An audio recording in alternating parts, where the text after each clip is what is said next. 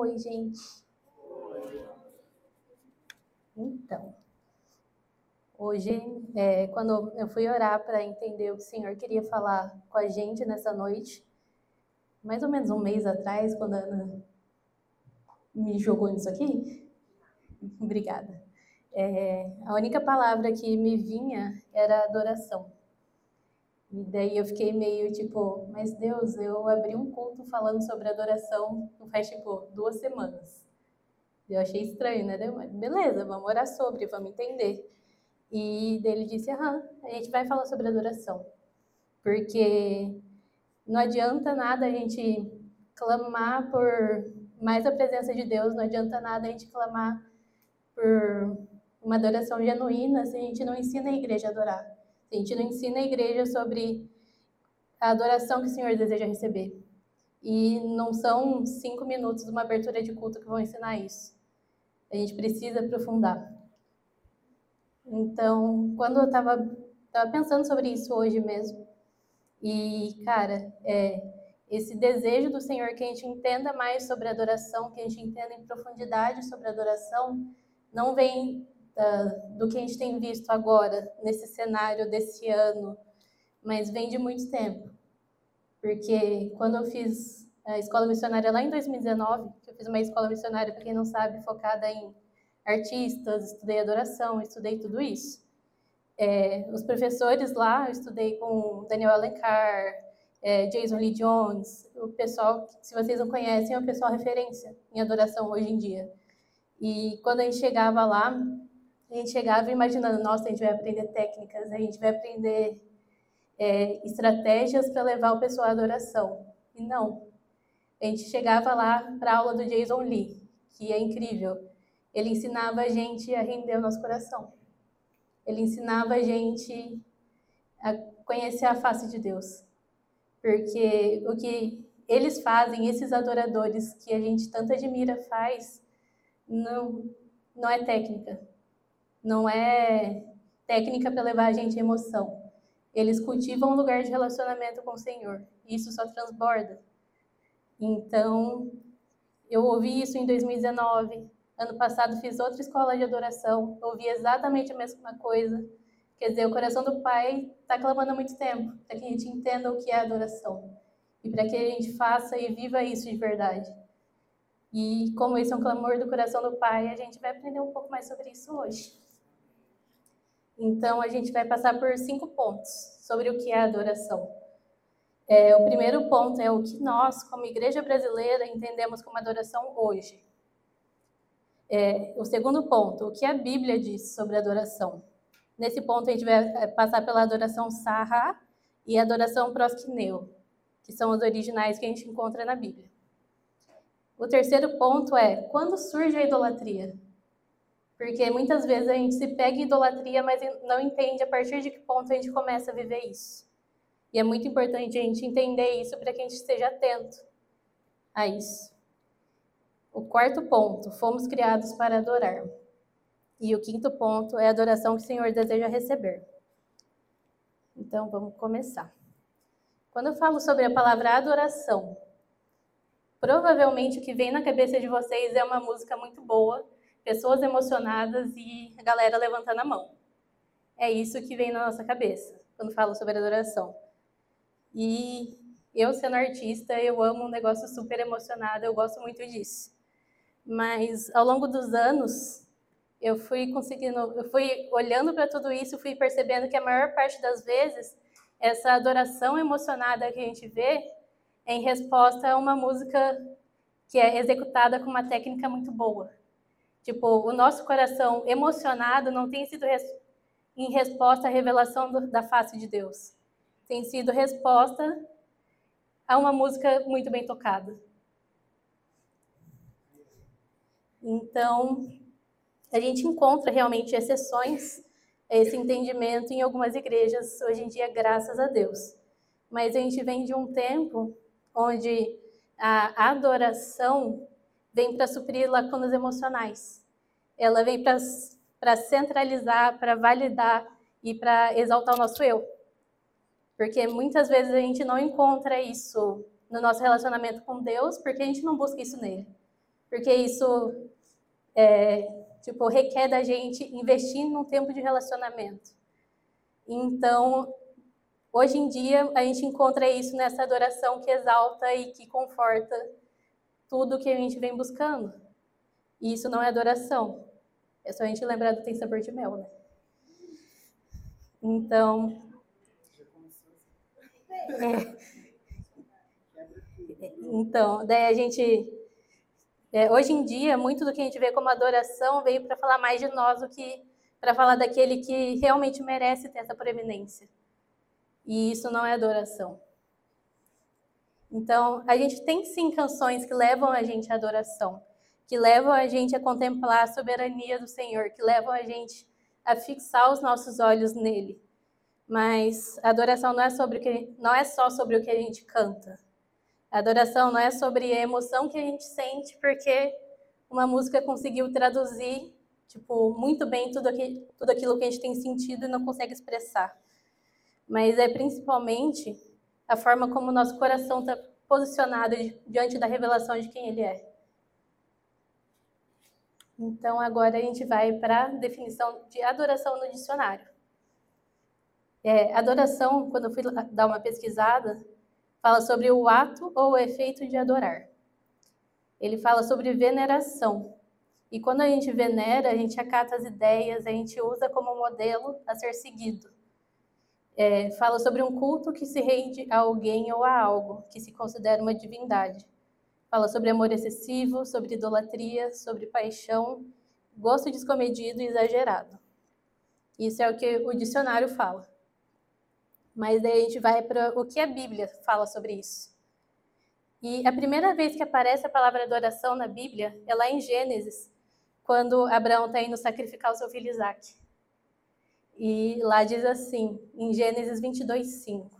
Disse ele aos seus servos: Fiquem aqui com o jumento enquanto eu e o rapaz, o Isaac, vamos até lá. Depois de adorar, voltaremos. Quer dizer, ele estava indo sacrificar o filho da promessa. E ele falou: Não, eu tô indo lá, a gente está indo lá adorar. E essa palavra adorar aqui, quando a gente vai para o original, ela vem do hebraico sarra. E ele significa ação de se curvar, de se prostrar de maneira reflexiva. E esse termo, esse termo dentro da Bíblia só aparece no Antigo Testamento, no Novo a gente vai eles trabalham com outro termo, que achei bem legal. E essa adoração, que é nesse sentido de se curvar, de se prostrar, é, a gente encontra ela em algum, alguns outros lugares também. Lá em Êxodo 33, fala sobre a tenda da presença de Deus, eu achei muito legal que fala que quando Moisés entrava na tenda e a coluna de, de nuvem descia, era como se tivesse uma tenda no meio e várias tendas em volta. Dessa coluna descia, quer dizer, o Senhor estava ali, e as pessoas percebiam isso e iam para a porta das tendas. E todas elas se prostravam e adoravam. Então, é, isso é basicamente o que a gente entende por essa adoração sarrá é a partir da revelação de quem Deus é, essa resposta que a gente entrega. Então, essa é a adoração que eles falam nesse, no Antigo Testamento. E falando nisso,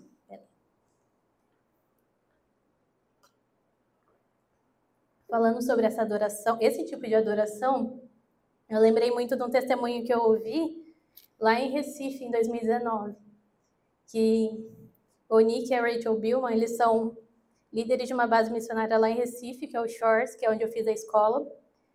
E eles contam, né, que eles ensinam muito sobre adoração. E esse é um exemplo que ficou muito marcado para mim. Eles estavam morando em Curitiba ainda, era lá para 2011, e quando eles chegaram no Brasil, eles moraram lá. E na época eles já tinham um trabalho com mulheres em situação de prostituição. E Nesse dia, né, a Rachel tinha chamado uma das mulheres para tomar um café da tarde na casa deles. Que lá eles prezam não só o vou fazer a oração da salvação, beijo, tchau. Eles prezam por construir um relacionamento, porque daí o Senhor é mostrado nesses momentos. E é ali que é um discipulado. E é ali que realmente acontece a transformação. E daí a Rachel estava conversando com essa mulher, que se chamava Maria, né? E acabou anoitecendo, porque ela foi conversando, né? Vai passando o tempo. E daí a Rachel sentiu de convidar ela para o culto familiar que acontecia no, nesse dia. Que lá eles têm esse costume de ter o culto da família, né? Então era o Nick, a Rachel e os filhos deles. E a Maria aceitou. E daí, o Nick e a Rachel eles cantam. E daí a Maria aceitou porque ela falou: ah, o movimento das suas começa lá pelas nove da noite mesmo, então dá para ficar esse tempo aqui. E ela ficou. E a Rachel sentiu de cantar aquela música, Osana nas Alturas. Eu não vou cantar porque quem canta é Ana e Diego, mas vocês conhecem. Ah, não, eu vou livrar vocês disso. E mais uma parte da música diz: Limpa o meu coração, abre os meus olhos para que eu possa ver o amor que tu tens para mim. Então a Rachel começou a cantar a música, ali de boa. E a Maria tinha dito nesse dia no café que ela nunca, nunca tinha entrado numa igreja, ela não era de igreja. Então ela não tinha conhecimento nenhum a respeito dessas coisas, né? E a Rachel cantando Osana, e ela começou a chorar muito, muito. E ela se ajoelhou no chão e começou a falar Osana, Osana, Osana. E a Rachel ficou meio confusa, tipo, ela não é de igreja, o que ela tá fazendo? E a Rachel não entendeu nada, mas ela presumiu que o Espírito Santo estava fazendo alguma coisa, então beleza. Vou continuar ministrando e depois eu pergunto para ela o que, que foi, né? E daí no final ela perguntou para Maria: o que, que aconteceu? O que, que você sentiu, né? E a Maria falou: Rachel, eu uso o nome Maria durante o meu trabalho na avenida, mas o meu nome de verdade é Rosana. E enquanto você, sem nem saber disso, quando você, sem nem saber disso, começou a cantar o meu nome, eu percebi que Deus realmente me enxerga. Eu, e eu não posso ficar do mesmo jeito quando Deus tão grande olha para mim. Eu precisei responder e me entregar para ele de alguma maneira. Então, esse foi um exemplo de alguém vivendo essa adoração sarrá. E quando a gente fala sobre adoração, a gente pensa, nossa, tem que ser alguém que tem que conhecer muito o Senhor, tem que ser alguém, sei lá, muito ousado.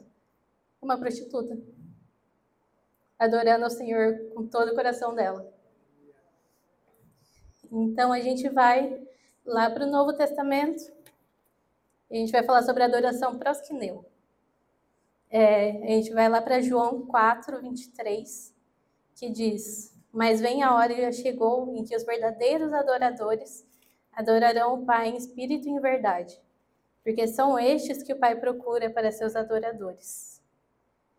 E a gente vai de mais originais que a dona Ana ama. A palavra procura aqui vem do grego zeteu, que traz a ideia de procurar a fim de achar. Fala sobre alguém que busca algo raro e de, de, que busca algo que realmente é difícil de encontrar. É como se fosse uma busca ansiosa de Deus por algo muito precioso. E daí a gente vai para a palavra adoração aqui, que é a palavra prosquineu. Ela fala sobre beijar a mão em sinal de, de reverência, sobre cair de joelhos e tocar o chão com a cabeça como uma expressão de profunda reverência. E é, essa palavra aparece no Novo Testamento por mais de 60 vezes. Isso é importante? Não, mas eu acho muito legal. É. Então a gente vai lá para Apocalipse 4:10, que diz: Os 24 anciãos se prostram diante daquele que está sentado no trono e adoram aquele que vive para todo sempre. Esses 24 anciãos, eles estão lançando as coroas dele diante do trono, e algo que eu não tinha percebido antes, mas o fato deles lançarem as coroas, eles lançam tudo aquilo que traz orgulho para eles, né? Lançam tudo aquilo que diz quem eles são diante daquele que realmente é. E eles se prostram aqui, e a palavra adoram também essa prosquineu, que é uma profunda reverência. E um exemplo de adoração prosquineu, a gente encontra em Davi. Porque Davi era um cara que ele tinha o coração prostrado. E quando a gente fala sobre essa adoração prosquineu, é, quando a gente vai para o original, ele fala sobre um prostrar físico. Mas não adianta nada um prostrar físico se os nossos corações não estiverem prostrados também. E aqui a gente vê que Davi era um homem obediente ao Senhor. Quer dizer, o coração dele era prostrado ao Senhor. E lá em Atos 13, 22, peguei a versão da Passion, porque a gente ama ela. E diz: Eu encontrei em Davi, filho de Jessé, o homem que sempre persegue o meu coração e que fará tudo o que eu destinei a fazer. Então, como ele sempre persegue o coração do Senhor, ele é obediente. E se ele é obediente, ele adora. Não tem como ser diferente. E quando a gente fala de adoração, uma palavra também que fala sobre isso é uma palavra que vem do grego seben, que ele fala o ato de reverenciar quando esse ato vem de um coração que carrega o temor do Senhor. Calma. E então, quando a gente fala dessa adoração que precisa carregar esse temor, a gente entende que essa adoração que não passa por essa obediência é uma adoração vazia. Então, se a gente não conhece o Senhor e não obedece, a gente está adorando para quê? Não tem lógica. E a gente busca, é, saindo um pouco disso aqui, é, nós fomos criados para adorar, né? Então, eu li um livro, eu não lembro o nome do autor, é um autor gringo. Ele fala sobre como o nosso coração busca por, por adorar. Ele busca. Então, Lá em Salmos 29, 2 fala: Atribuam ao Senhor a glória que seu nome merece. Adorem o Senhor no esplendor do seu santuário. Então, a gente, como eu disse, agora nós fomos criados para adorar. E se a gente não adorar a Deus, o nosso coração vai procurar outra fonte de adoração. Se a gente não adora a Deus, a gente vai adorar o nosso ego, a gente vai adorar os nossos recursos, a gente vai adorar os nossos sentimentos, e a Bíblia fala para gente, como a gente já viu aqui, que adorar é se prostrar. Então, para quem ou para que os nossos corações têm se prostrado? Porque quando a gente coloca os nossos sentimentos em primeiro lugar, os nossos corações têm se prostrado para Ele. Sendo que o Senhor fala para a gente deixar tudo, entregar tudo para Ele, né? Então, tudo que a gente coloca no trono que deveria ser do Senhor tem se tornado Senhor sobre os nossos corações. Então, é muito importante que a gente realmente pare e busque entender ao que o nosso, o nosso coração tem se prostrado, o que tem tomado o lugar do Senhor do nosso coração. E outra coisa importante da gente entender é: eu tenho adorado o Senhor em resposta à revelação de quem Ele é, porque é, tem um versículo que a Ana ama que fala sobre é, a gente se colocar diante dele como no espelho, né, contemplando a face dele. E o Senhor parou e me perguntou: Você tem se colocado diariamente face a face pra, comigo? Porque quando você contempla a, a beleza da minha santidade, você vai ser levado a adorar. Quando você se coloca diante de mim todos os dias, você vai ter uma vida de adoração. Mas enquanto a gente seguir colocando se colocando diante do nosso ego, diante dos nossos sentimentos, diante de outras coisas, não tem como a gente contemplar a beleza da santidade do Senhor.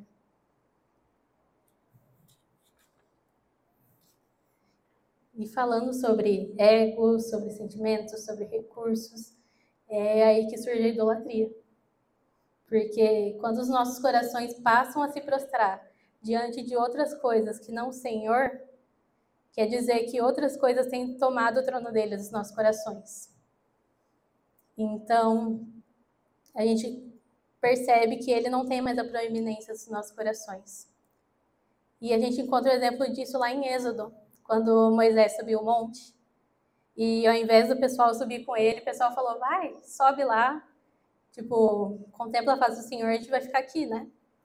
E como eles ficaram lá, e não subiram para contemplar a face do Senhor, eles tiveram que fazer o quê? O nosso coração procurar algo para adorar. Eles buscaram por algo para adorar. Eles fizeram um ídolo. Então, porque aparentemente eles eram extremamente dependentes de Moisés até para contemplar a face do Senhor. Sendo que todos nós fomos chamados para contemplar. Todos nós fomos chamados para buscar. Só que é bem visível hoje em dia que muita gente ainda está vivendo como esses que ficaram, né?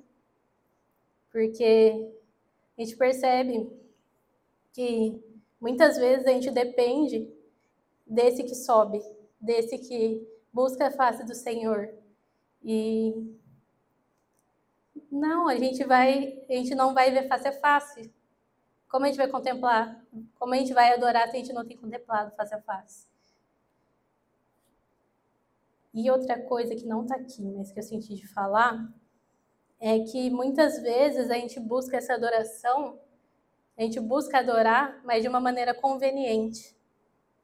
Então a gente busca adorar o Senhor quando a gente fala, tipo, vou em eventos, vou em coisas assim, porque lá eu sei que é, alguém já preparou esse lugar para o Senhor, alguém já chamou, já trouxe essa presença. Então eu vou lá só para desfrutar. Então, isso é algo que eu ouvi também lá em 2019, que quando nós buscamos a presença do Senhor para nos satisfazer só em momentos oportunos, a gente não está tratando o Senhor com, com o amor que ele merece ser tratado. Porque quando a gente busca alguém para nos satisfazer só em momentos, a gente está tratando essa pessoa como o quê? Uma meretriz. É assim que a gente enxerga o Senhor? Porque muitas vezes a gente busca Ele para trazer paz ao nosso coração quando a gente fez, faz algo de errado, para confortar o nosso coração às vezes, mas a gente não cultiva essa vida de adoração. A gente não cultiva essa vida no secreto de, de cultivar esse relacionamento com Ele. E daí depois a gente sai buscando focos da presença de Deus para satisfazer a nossa necessidade em momentos específicos e sair de lá. Tipo, deixa ele lá, me satisfiz no que eu precisava, tchau, até a próxima. E o Senhor não é uma meretriz. Ele busca uma noiva e a noiva ela busca por relacionamento. Então, que a gente realmente venha entender a importância desse relacionamento constante com o Senhor. Porque buscar só por momentos não é aquilo que ele tem para nós, ele tem uma eternidade, né? E quando a gente fala sobre a adoração que o Senhor realmente deseja receber, que não é essa de momentos, a gente vai lá para João 4, 23.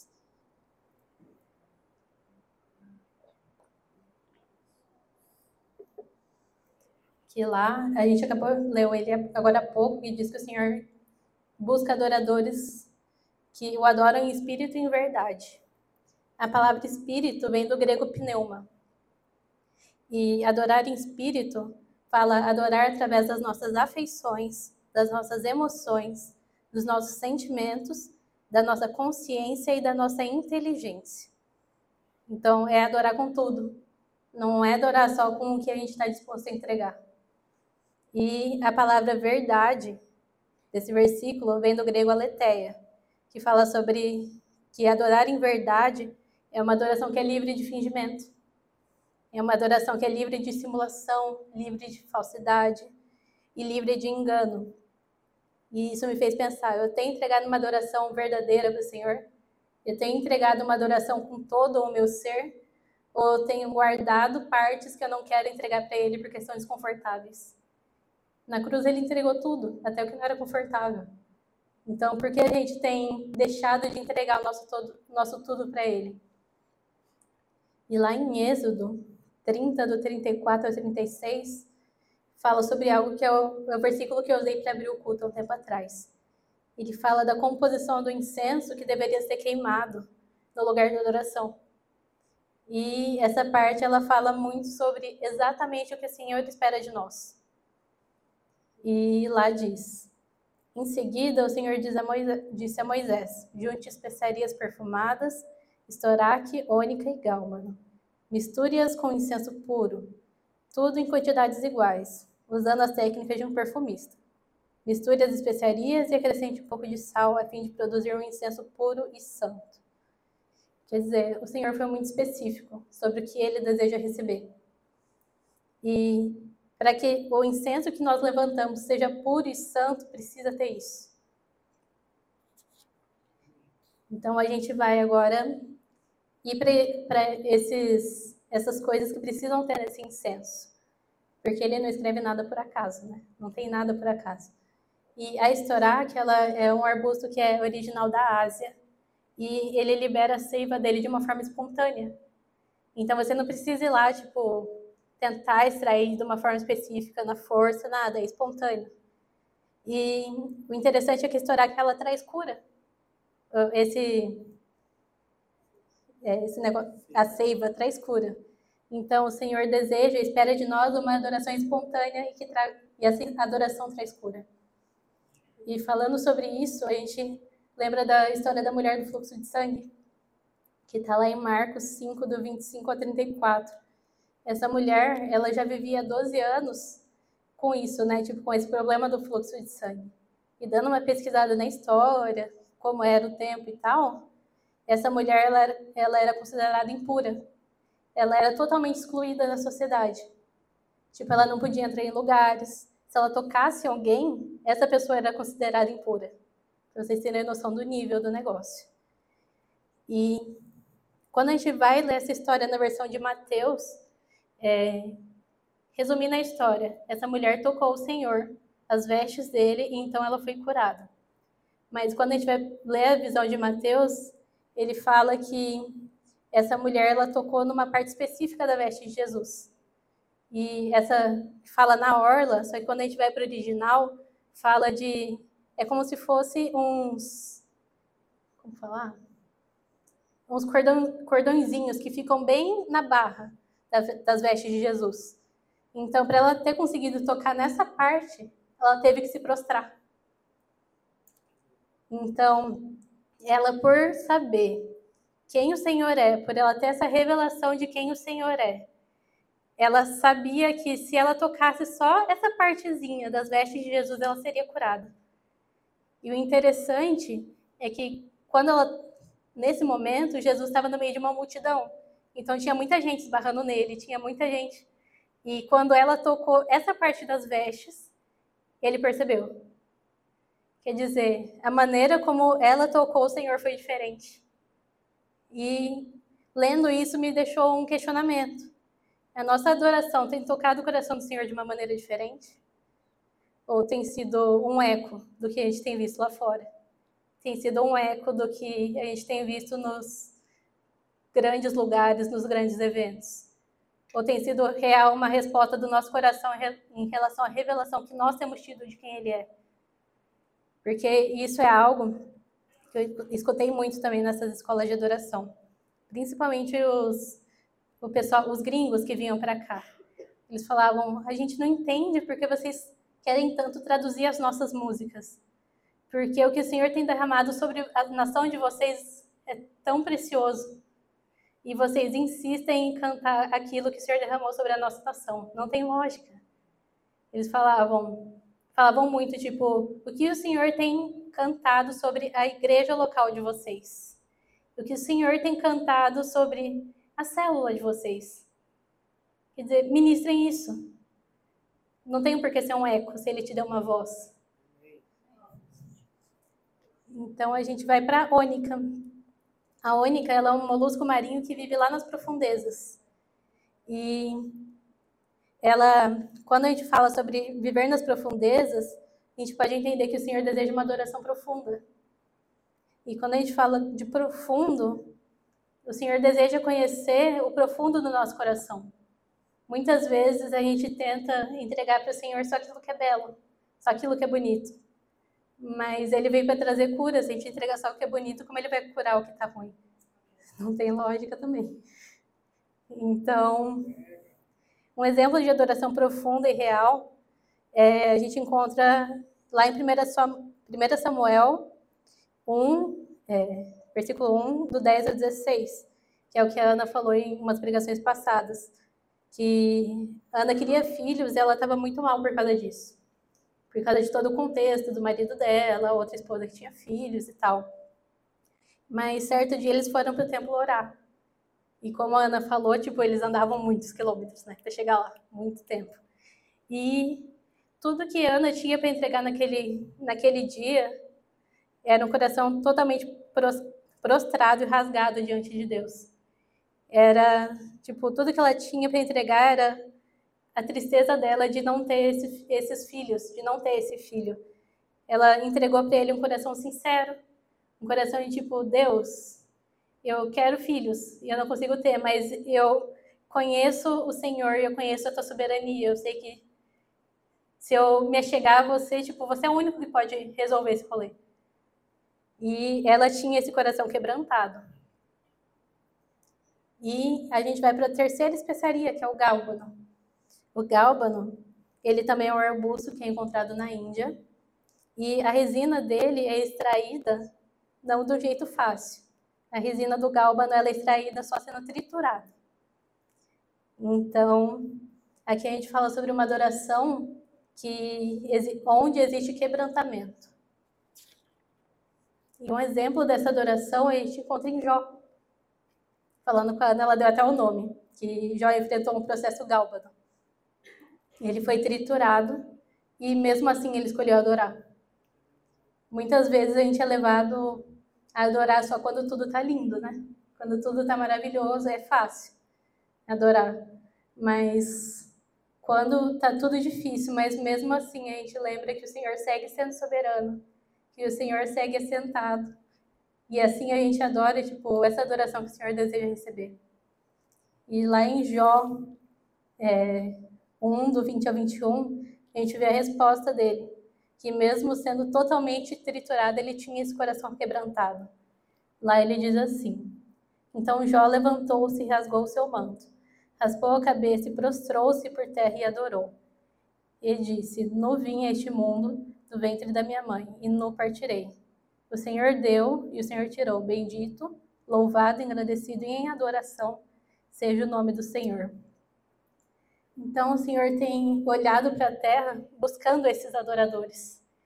Esses, adores que, esses adoradores que, ao se deparar com a soberania do Senhor, respondem Ele em adoração. Esses adoradores que, ao se, ao se depararem com a beleza da santidade dele, falam: Nossa, eu preciso destronar todos esses outros tronos do meu coração, porque ele é santo e ele precisa ter proeminência no meu coração. Que a gente tem esse entendimento, sabe, de que ele realmente busca essa adoração que é espontânea, que é profunda e que é quebrantada, porque ele é digno de toda a nossa adoração. Ele é digno. E Podem subir. A dona Ana vai cantar uma música aqui pra gente. E durante essa música, eu convido vocês a tirarem um tempo para buscar o Senhor e realmente entender se Ele tem tido proeminência no seu coração, sabe? Que a gente possa entender e pedir para que o Espírito Santo mostre para a gente é, que outras coisas têm. Tipo, que tronos a gente construiu no nosso coração para outras coisas? Será que foi o ego? Será que nós entronizamos os nossos sentimentos? Será que nós entronizamos, às vezes, até situações, medos? Mas que a gente possa realmente orar para que tudo isso seja destronado, sabe? Quando eu estava orando sobre isso, esses tempos atrás, na verdade eu não estava orando, não. Deus me acordou de madrugada mesmo, mostrando o negócio é, ele me mostrou é, o lugar onde o pessoal fazia sacrifícios, sabe? Para adoração. E nesse lugar eles entregavam somente o melhor. Mas ele mostrava, me mostrava a realidade da igreja no Brasil. E essa realidade não era legal.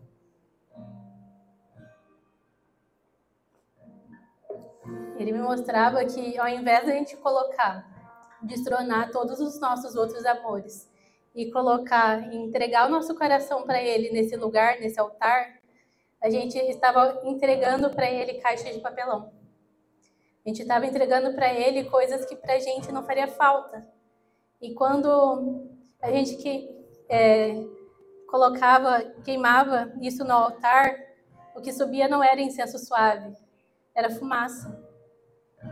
E o Senhor recebendo isso, ele tinha que desviar o nariz, assim, sabe? Porque ele não conseguia suportar aquilo que nós estávamos colocando sobre o altar. Ele não conseguia suportar a adoração que a gente estava disposto a entregar para ele. Porque não era o nosso coração. A gente estava entregando lixo para ele. Estava não, né? Porque isso é algo que vem acontecendo hoje na igreja brasileira. Então, eu convido vocês a realmente sondar o coração de vocês para entender o que nós temos entregado como adoração ao Senhor. O que nós temos entregado para Ele, que é digno de toda honra e de toda glória. Para Ele, que é digno de ter proeminência nos nossos corações. Que nós possamos realmente entender o que nós temos entronizado nos nossos corações. E que nós possamos pedir para o Espírito Santo mostrar para a gente e nos ajudar a destronar todas essas coisas.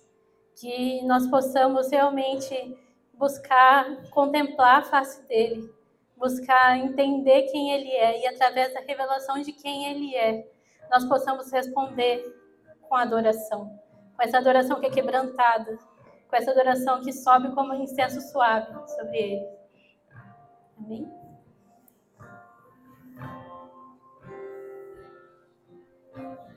Deixa os tronos de outros reis dobrados ao chão. Se deu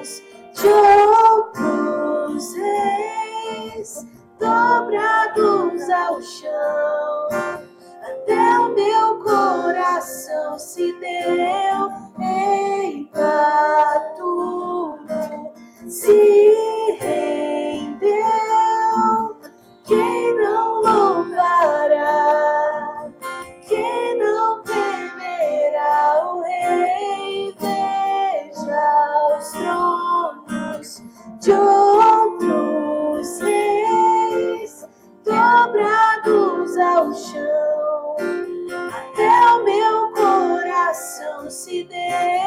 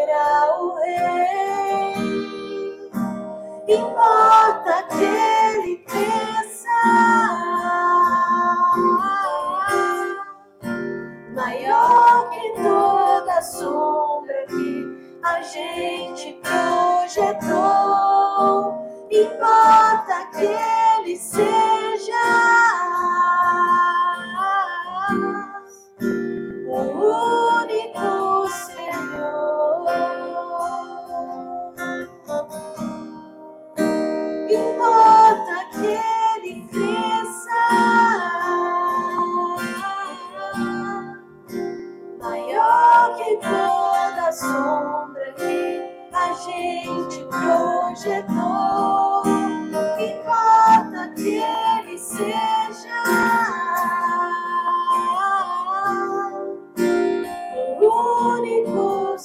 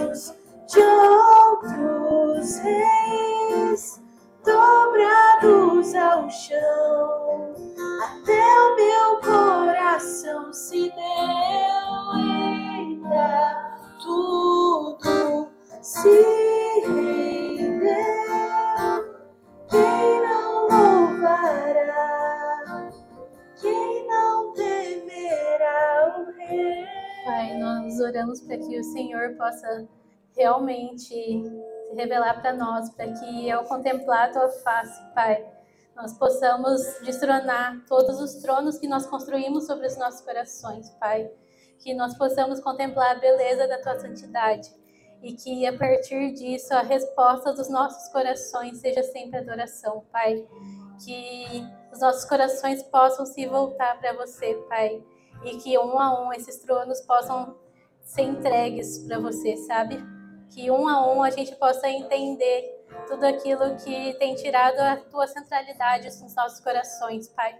Por mais que não seja confortável, por mais que não seja bom para a gente aparentemente, que nós possamos ter esse entendimento de que você merece essa preeminência, de que você é digno de todo o nosso ser, Pai. Então, que o Senhor possa continuar mostrando para nós tudo que no nosso dia a dia tem tirado a tua centralidade dos nossos corações e que nós possamos adorar você em espírito e em verdade com todo o nosso ser, sem fingimento, sem necessidade de performance, Pai. Porque tudo que você deseja é o nosso coração entregue, Pai. Que os nossos olhos estejam fixos em você e não naquilo que os outros vão achar, não naquilo que a gente precisa performar, porque o nosso coração os outros não conseguem enxergar. Então que possamos entregar para você, Pai, de maneira completa, em nome de Jesus. Amém.